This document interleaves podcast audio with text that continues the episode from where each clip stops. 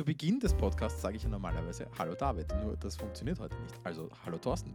Hallo Jakob, schön, dass ich äh, heute hier sein, hier sein darf und äh, ein bisschen ja, über das Thema Sustainable UX erzählen darf und was, was wir. Bevor wir dazu kommen, äh, wir haben eine kleine Tradition bei unserem Podcast. Nämlich beginnen wir normalerweise mit einem Fun Fact. Der hat normalerweise gar nichts mit dem Thema zu tun, äh, über das wir reden. Aber ich habe etwas, was uns beide verbindet. Denn wir kennen uns ja aus unserer gemeinsamen Zeit in Hamburg. Ähm, Hamburg, wie sie Hamburger sagen, das darf ich nicht sagen. Ich bin Österreicher, das ist furchtbar. Das klingt, das ist so wie wenn, wenn deutsche Dialekt, österreichischen Dialekt reden. Jedenfalls, in dieser wunderschönen Hafenstadt äh, haben wir uns ja mitunter auch, äh, äh, haben wir im selben Büro gearbeitet. Äh, direkt, nämlich am Hamburger Hafen. Und lieber Thorsten, das ist auch meine heutige, mein heutiger Fun Fact oder meine heutige Schätzfrage für dich. Nämlich, Du hast dort sicher, so wie ich, viel aus dem Fenster geschaut und die Schiffe beobachtet. Jetzt ist aber meine Frage, wie viele Schiffe denn? Wie viele Schiffe äh, erreichen äh, jährlich den Hamburger Hafen? Weißt du es? Ah, spannend. Spannende. Nee, ich weiß es nicht. Ähm, ich versuche es mir, mir jetzt herzuleiten. Also, ähm, erstmal, ja, ich habe auch sehr viel aus dem Fenster geschaut, sehr viele Fotos und Videos gemacht dazu. Fantastische Sonnenuntergänge. Äh, aber es geht ja um Schiffe und äh, du meinst alle Schiffe, ne? Also alles, was da so ankommt, klein und groß. Ähm. Genau, also die Definition, die ich jetzt hier habe, ich, ich glaube, dass es nicht die, die, die Anzahl der, der, der Fahrtbewegungen pro Jahr ist, sondern dass es tatsächlich um die Anzahl der unterschiedlichen Schiffe geht. So wie ich das jetzt hier gelesen habe.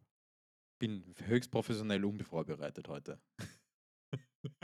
Also ich kann, was ich glaube sagen zu können, ist, dass mit Sicherheit alle paar Tage ein großes Containerschiff schon mal ankommt.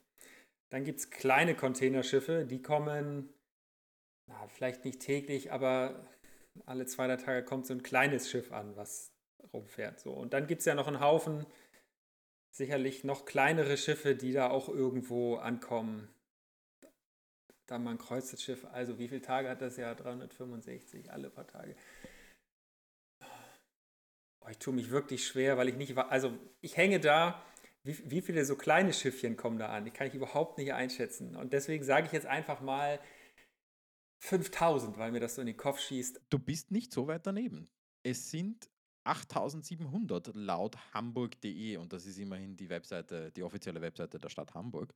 Äh, es sind 8000 Seeschiffe, die den Hamburger Hafen erreichen und darunter sind Containerschiffe mit bis zu 400 Metern Länge. Das ist schon gewaltig. Wow, 8000, ja. Ja, ey, diese Riesenschiffe ähm, ist schön. Kann man sich, ist sehr meditativ, sich oh, das ja. anzuschauen. Und ist eine, eine große Inspiration. Anyway, wir sind aber heute hier, um nicht über Schiffe zu reden. Darüber könnten wir wohl auch, auch, auch ordentlich einiges lange wahrscheinlich philosophieren können äh, und so. Äh, wir wollen aber eigentlich über Sustainable UX reden. Du hast das am Anfang schon verraten. Ähm, Lieber Thorsten, wir zwei kennen uns aus unserer gemeinsamen Zeit in Hamburg. Du bist aus der UX-Design-Ecke, Konzeptecke gekommen äh, und hast dich, glaube ich, jetzt einfach sehr viel strategischer auch noch weiterentwickelt und bist da mit an Bord bei einer Initiative, die Sustainable UX Playbook heißt. Erzähl mal, ganz, was ist das? Ganz genau. Ähm, genau, was ist das? Ähm, ja, das Thema Nachhaltigkeit ist ja in nicht erst seit gestern in, in aller Munde. Zum Glück gewinnt es immer mehr Fahrt in allen Bereichen. Und äh, so natürlich auch in dem Bereich, wo ich so unterwegs bin, oder ich sage auch mal, wo wir so im weitesten Sinne unterwegs sind. Und ähm, du hast es auch gesagt, ne? ich komme oder bin in der UX, User Experience unterwegs, jetzt mehr strategisch als vielleicht früher.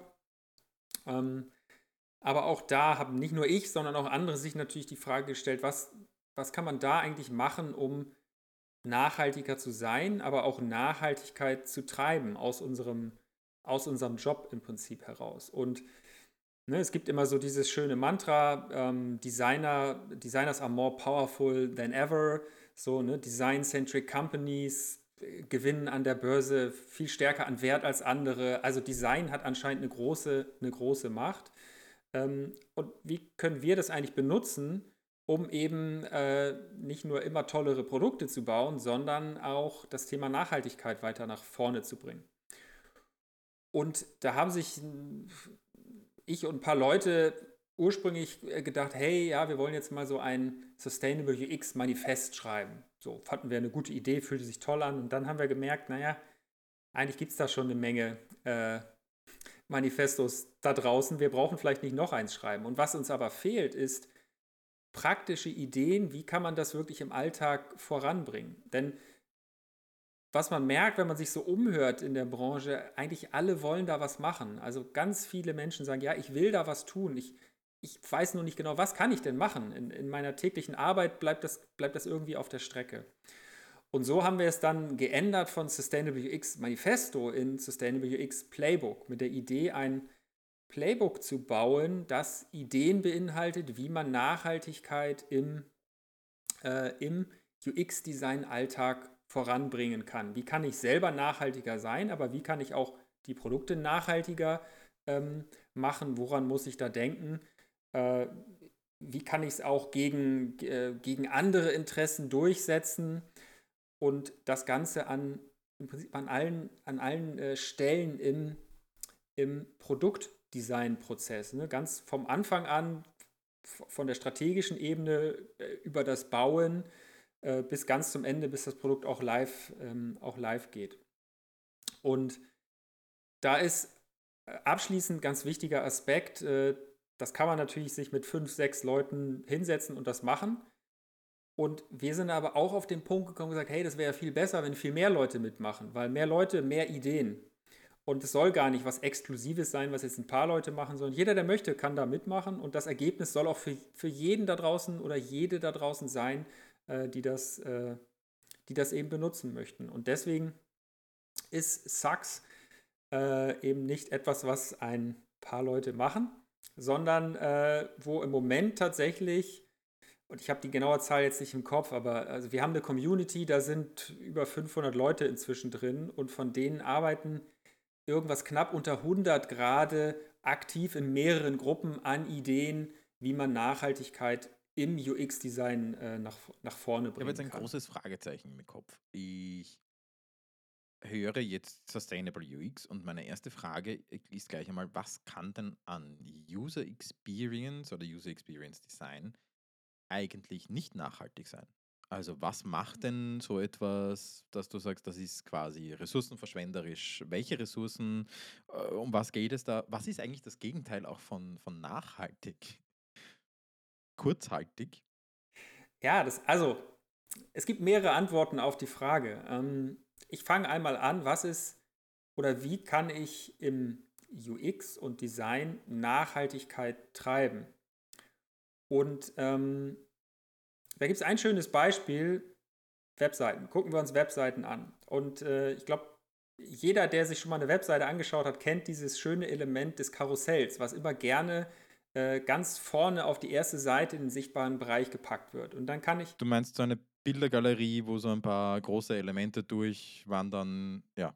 So ein Element ist super unnachhaltig, um äh, diesen Begriff jetzt einmal so zu, zu, zu verwenden, weil es, äh, naja, wenn wir über, über Digitales reden, reden wir immer über Dinge, die geladen werden müssen. Für Dinge, die ich laden muss, brauche ich Energie. Wenn ich mehr Dat Daten laden muss, brauche ich mehr Energie dafür.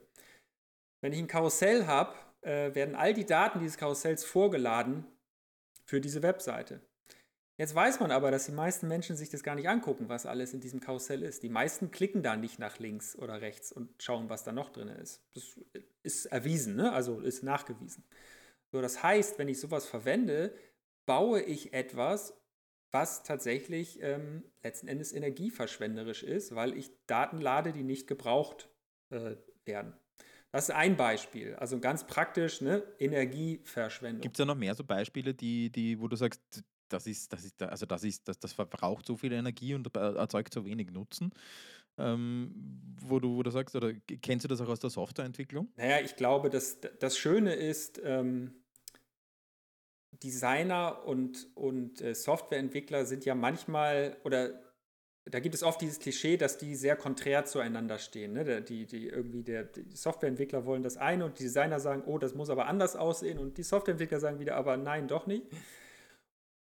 Und das Schöne ist, in diesem Aspekt sind eigentlich, glaube ich, die, die Softwareentwickler die die besten Freunde und Freundinnen von den Designern und Designerinnen, weil Softwareentwickler wollen ja per se eigentlich effektiven Code schreiben.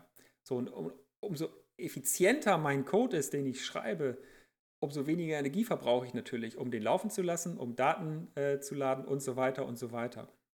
So, und so gibt es da unendlich Beispiele. Es fängt an bei natürlich klar, was, was für Bilder verwende ich, wie, wie ne, was für Formate verwende ich da. Also da gibt es ganz viele praktische äh, Dinge. Da könnte man ein eigenes Buch ähm, tatsächlich drüber schreiben. Ein eigenes Playbook, ne?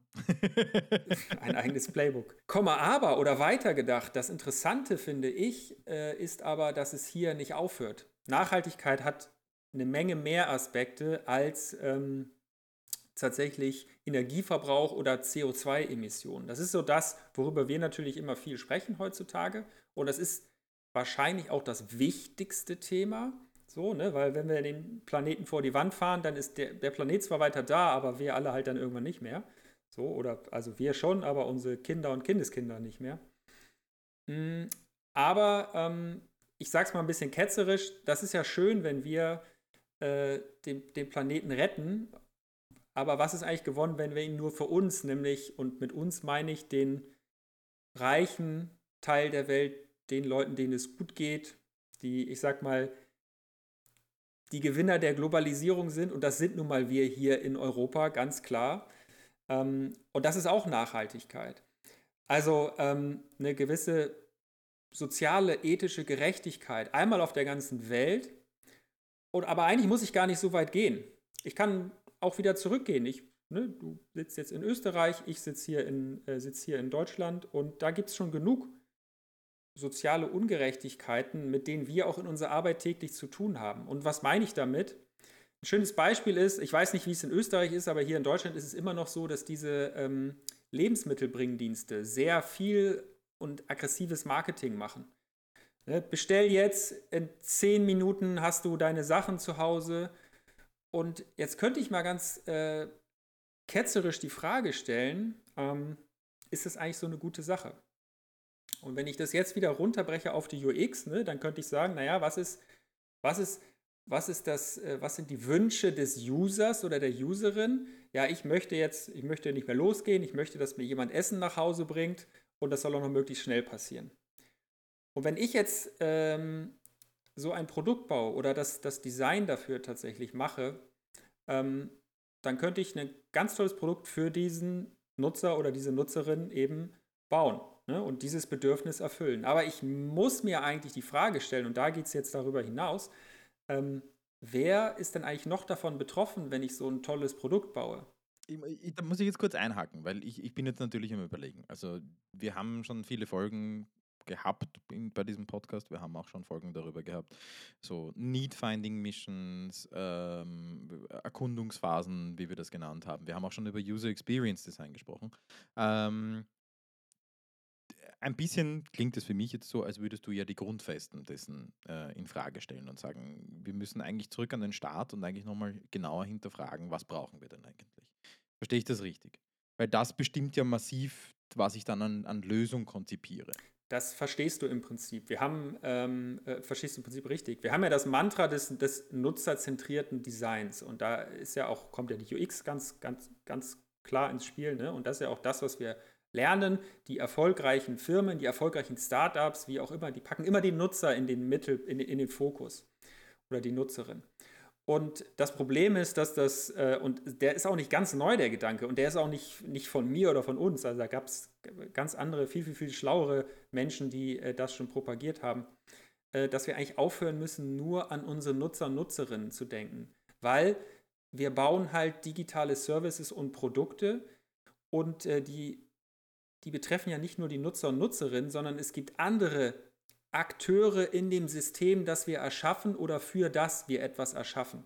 Und was ich damit meine ist, wenn ich jetzt eben die Liefer-App für einen dieser Lieferdienste äh, da baue und ein ganz tolles, eine ganz tolle User Experience für die Leute, die da was bestellen, baue, dann ist das ja ganz schön und gut. Aber wer ist davon noch betroffen? Das sind mal als erstes zum Beispiel die Menschen, die mir das Zeug nach Hause bringen weil die sind erstens nicht toll bezahlt irgendwie. Es ist, äh, wenn man sich mal, ne, also inzwischen sind sie, glaube ich, zumindest zum Teil fest angestellt, was aber sehr lange nicht der Fall war und immer noch in Teilen nicht, nicht der Fall ist.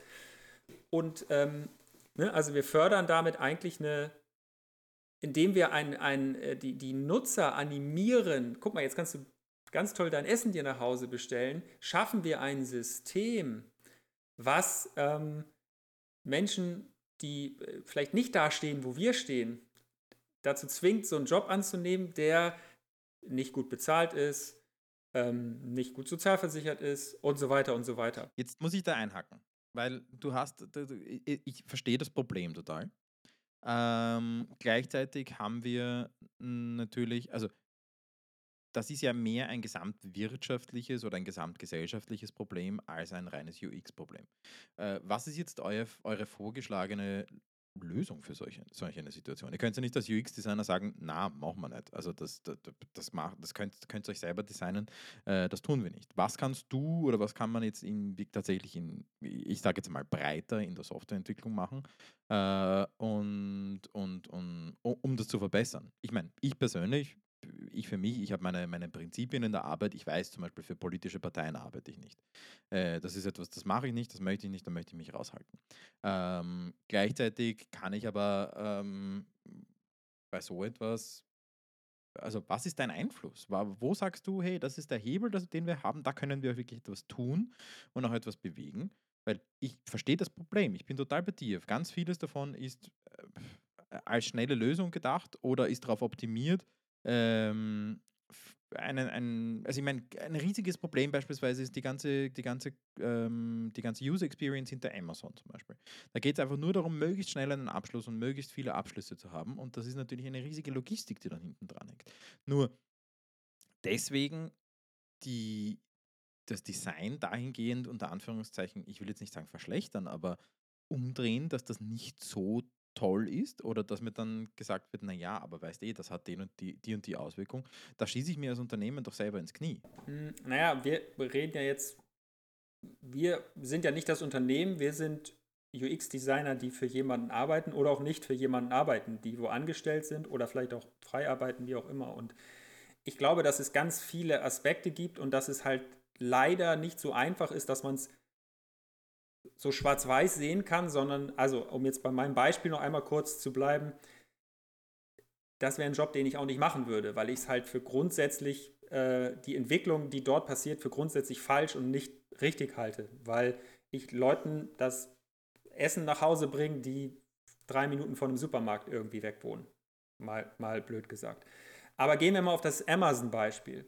Ähm, das Thema, dass wir immer mehr bestellen und uns alle immer mehr nach Hause liefern lassen, ist erstmal grundsätzlich ein Problem, weil ich glaube, wenn wir alle immer alles bestellen und jeder das an die Haustür geliefert bekommen kann, das kann gar nicht funktionieren. So viele Leute, die billig die Pakete ausliefern, kann es gar nicht geben irgendwann. Aber hier gibt es ja ein Beispiel, was man machen könnte. Denn ich glaube, ne, das wird ja nicht mehr weggehen, dass äh, Leute Sachen bestellen. Die Lösung muss ja eine andere sein, nämlich dass nicht alles immer jedem an die Haustür geliefert wird, sondern, keine Ahnung, zu einer Stelle fünf Minuten von hier weg, wo ich hingehe und es abhole. Und auf einmal ist es kein Problem, Problem mehr. Und was könnte ich jetzt da machen als UX-Designer? Naja, ich könnte ähm, im Bestellvorgang relativ einfach sagen, was ist denn die Default-Lieferoption? Ist die Default-Option ich liefere das zu dir nach Hause oder ist die Default-Option, ich liefere das, keine Ahnung, Amazon hat ja eigene Hubs inzwischen, wo du hinliefern kannst. Also so die standardmäßig ausgewählte Option ist dann etwa, dass ich da zu einem zentralen Hub äh, mir das liefern lasse und mir es dann selber abhole, was natürlich die letzte Meile, die äh, ja von, vom Ressourcenverbrauch her die, die aufwendigste ist, ähm, ja, weg, weg, wegspart, also einspart, nicht wegspart, einspart. Ganz genau. Und da hättest du, ne, also hättest du einen relativ einfachen Hebel, wo du, na klar, kannst du die Entscheidung als jetzt, ich sag mal, als, als, als kleiner UX-Designer oder kleine UX-Designerin nicht immer, äh, nicht immer treffen. Aber das ist natürlich was, wo ich äh, schon es direkt, direkt versuchen kann, Einfluss zu nehmen, indem ich sage, ey, die Default-Option ist jetzt das. Und ich kann, ne, also ich versuche natürlich klar, wir sind ja alle, versuchen ja gute Menschen zu sein, versuche so wenig wie möglich zu bestellen, wie auch immer. Ähm, ich achte natürlich auf solche Sachen. Mir ist bis jetzt ein einziger Shop aufgefallen, wo ist der Fall war, dass die Default-Option war Lieferung an, in dem Fall war es dann ein Hermes-Paketshop oder ich weiß es nicht. Ne? Also ein einziges Mal habe ich das bis jetzt gesehen. Bei Amazon kannst du es festlegen, als, als äh, was deine Standardoption ist, ne? musst du aber aktiv tatsächlich tun. Und ist nochmal wieder ein Unterschied. Ne? Muss ich selber das machen als Nutzer oder Nutzerin? Oder schlägt mir das System vor, hey, hier, wenn du jetzt nichts machst, dann wird es an diese Adresse, also an diesen Hub geliefert und da kannst du es dann irgendwie abholen. Frage, ganz konkret, wie finde ich denn für meine Projekte heraus, ähm, wo, welche und wie viele Ressourcen wir verbrauchen. Ich meine, wir reden über Softwareentwicklung, natürlich. Ressourcen, was sind denn so diese Ressourcen einerseits? Also das ist ja nicht nur Energieverbrauch und damit entsprechend dann CO2-Ausstoß, äh, sondern was sind diese Ressourcen und wie kann ich für mich herausfinden, was ich, was, ich, was ich an Ressourcen verbrauche? Weil das ist ja auch irgendwo die Grundlage, um dann zu schauen, was kann ich daraus, daran verbessern. Ne? Ich, ich finde, was immer sehr hilft und was auch eine schöne Methode ist, die in diesem Bereich gut benutzt werden kann. Ne? Also wenn du in der UX unterwegs bist, dann guckst du dir ja immer Nutzer und Nutzerinnen an. So, und was möchten die? Haben wir ja gerade schon drüber gesprochen. Und jetzt äh, ist, glaube ich, eine wichtige Methode eben an, an dieser Stelle schon über den Tellerrand zu schauen. Also ein Beispiel ist, äh, Personas werden immer wieder verwendet. Ne, für dies, für das, wie auch immer. So, jetzt könnte ich äh, ja hingehen und sagen, hey, ich mache jetzt zusätzlich äh, zu den Personas für, für, für meine Nutzer oder Nutzerin, äh, mache ich auch eine Persona für den Planeten auf. So. Oder für das, für das Klima. Ne? Und definiere das genauso runter und gucke mir halt in meinem Designprozess an, okay, wie wird das eigentlich beeinflusst? So, und das muss ja nicht der Planet sein. Es könnten genauso in meinem Beispiel eben ne, die, die Lieferfahrer sein. Oder es könnte auch einfach die Nachbarschaft sein, wo ne, die davon betroffen ist. Äh, oder was auch immer. Also ich glaube, entscheidend ist eben in diesen sehr frühen Designprozess einfach, äh, wie soll ich sagen, Stolpersteine einzubringen, die über die reinen Nutzer und Nutzerinnen eben hinausgehen. So, und dann kann ich natürlich hingehen und sagen, naja, wenn ich es jetzt ganz genau wissen will, wie viel CO2 wird denn dadurch oder dadurch verbraucht, dann muss ich das natürlich, äh, natürlich rausfinden. Mein Gefühl ist oder meine Erfahrung ist, dass es sogar noch wichtiger ist, erstmal diesen, diesen gedanklichen Stolperstein da einzubringen an der Stelle. Also dort anzufangen, drüber nachzudenken, okay, welchen Einfluss hat denn das, was ich, was ich hier bauen will, ähm, an der oder an der Stelle noch? Und dann kann ich auch anfangen, drüber nachzudenken, okay, wie kann ich vielleicht da relativ einfach ansetzen. Ich habe jetzt eine abschließende Frage. Wir sind jetzt schon äh, fast am Ende angelangt. Äh, wir haben in diesem Podcast eine, eine, eine Tradition. Äh, wir wollen nämlich nicht nur theoretisieren und theoretisch über Dinge äh, diskutieren, sondern wir wollen ganz konkret ähm, werden und auch ganz, ganz konkrete Handlungsideen unseren ZuhörerInnen mitgeben. Jetzt ist meine Frage an dich. Ähm, wenn, wenn, wenn ich jetzt mein Projekt, was auch immer es gerade ist, mir anschaue, ähm, wie kann ich anfangen? Was ist, da, was ist, was ist das Action-Item, das du mir mitgibst, wenn, wenn du sagen möchtest, schau dir Sustainable UX an, schau, wie nachhaltig äh, euer Design ist oder dein Design ist. Ähm, was ist es, was ist dein Action-Item für unsere ZuhörerInnen? Das, ist, das sage ich auch oft in meinen Vorträgen, ähm, runtergebrochen, stop thinking about the user. Ja, also das, wir, wir, wir bauen immer, wir, da, da, versuchen sie uns 20, 30 Jahre lang dazu zu erziehen, dass der User im Zentrum steht und dann sagt er, stop thinking about the user. Thorsten, wir müssen reden. Der, der, Nutzer, Nutzer und Nutzerinnen, die dürfen, da, die dürfen da auch weiter stehen. Aber im Prinzip ist es genau das, was ich vorhin jetzt schon gesagt habe. Ne? So an den Stellen, wo ich über meine Nutzer und Nutzerinnen nachdenke, ähm, mach halt eine zusätzliche Persona auf für zum Beispiel einen Planeten. Ich, ich mag diese Idee. Es ist einfach mit, es, es, hört sich so abstrakt an, ist aber eigentlich ganz einfach, wenn ich die daneben stelle und sage, okay, wie wird die eigentlich davon betroffen? Ne? Oder wenn ich einen Service-Design-Prozess aufmale, bring halt diese anderen Akteure, die in dem System, das ich gerade baue oder für das ich etwas baue, auch Teil sind. Und schau dir die Bedürfnisse, ähm, die Sorgen oder wie diese Personen eben beeinflusst werden von dem, was ich hier mache, schau dir das auch an. So, das finde ich ist super hilfreich. Das kann man, kann glaube ich jeder oder jede machen. da draußen. Ich muss halt nur, ich muss es nur machen in dem Moment, wo ich das sowieso tue. So, weil das schafft, ich glaube, es geht halt immer, ne? Es geht immer darum, äh, um eine, wie soll ich sagen, um, um eine Inception von, von Gedanken irgendwie. Also diese, dieser Gedanke muss sich im Kopf festsetzen. Umso früher im Prozess ich das reinbringe, umso besser, weil dann zieht sich's, äh, zieht mit durch. Und deswegen ist das mein Tipp. Ne? Ähm, nicht den User oder die Userin vergessen, aber nicht nur, nicht nur an sie denken, sondern diese anderen Akteure auch mit reinzubringen. Lieber Thorsten, vielen herzlichen Dank für deinen Besuch. Wenn unsere ZuhörerInnen mehr erfahren möchten über Sustainable UX, ähm, gibt es die Webseite Sustainable UX Manifesto bzw. sustainableuxplaybook.com.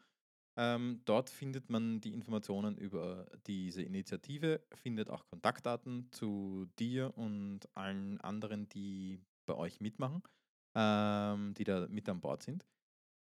Bei uns gilt wie immer, jetzt fehlt mir der David für unser schönes Doppelspiel, aber bei uns gilt wie immer, wir beantworten jedes E-Mail und freuen uns über jegliches Feedback an podcast.digi-watt.com. Und damit verbleibt mir nur eine schöne verbleibende Zeit an dem jeweiligen Tag, wann auch immer ihr das hört, zu wünschen. Und dir Danke zu sagen, Thorsten. Bis bald. Ich danke Ciao. dir. Tschüss.